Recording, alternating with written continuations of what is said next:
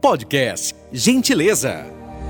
Bom dia a todos, esse é o nosso podcast e vamos falar sobre gentileza. Eu sou Giovana Bose. Eu sou a Rafaela Vitória. Para falar sobre esse assunto, convidamos Gabriele Viana e Hanna Bose. Bom dia, Gabriele. O que você tem a dizer sobre esse assunto? Olá, bom dia, meninas. Bom, na minha opinião, gentileza é algo essencial para a vida em sociedade. Pense se as pessoas fossem sempre mal educadas, nunca falassem um com licença ou um obrigada, o mundo não seria um lugar nada agradável de se viver. Então, pensando assim, acho que aquela frase gentileza gera gentileza sempre fez muito sentido, pois se você fizer uma boa ação ou simplesmente ser educado, a chance da pessoa retribuir é muito grande. Alguns exemplos são se você sorrir para alguém na rua, automaticamente essa pessoa sorri para você também. Se você falar um obrigado obrigada, a pessoa te responde com de nada. Se você fizer uma boa ação ajudando idosos ou pessoas que passam dificuldades, outras pessoas podem ser influenciadas a seguir esse mesmo caminho. Assim, a gente entende que a gentileza é algo muito importante para o dia a dia, porque a quantidade de pessoas agressivas e mal educadas é grande. E se você for gentil com ela, talvez ela mude o modo de pensar, mesmo com pequenos gestos. Afinal, pequenos gestos podem fazer grandes diferenças, não é mesmo? E você, Hannah, o que você tem a dizer sobre isso? Bom dia, é um prazer estar aqui. Bom, na minha opinião, cultivar atos de gentileza, seja qual for o cenário, é muito importante para a nossa sociedade. Você pode mudar o dia de alguém somente sendo bondoso e gentil. Há uma comparação que eu gosto muito,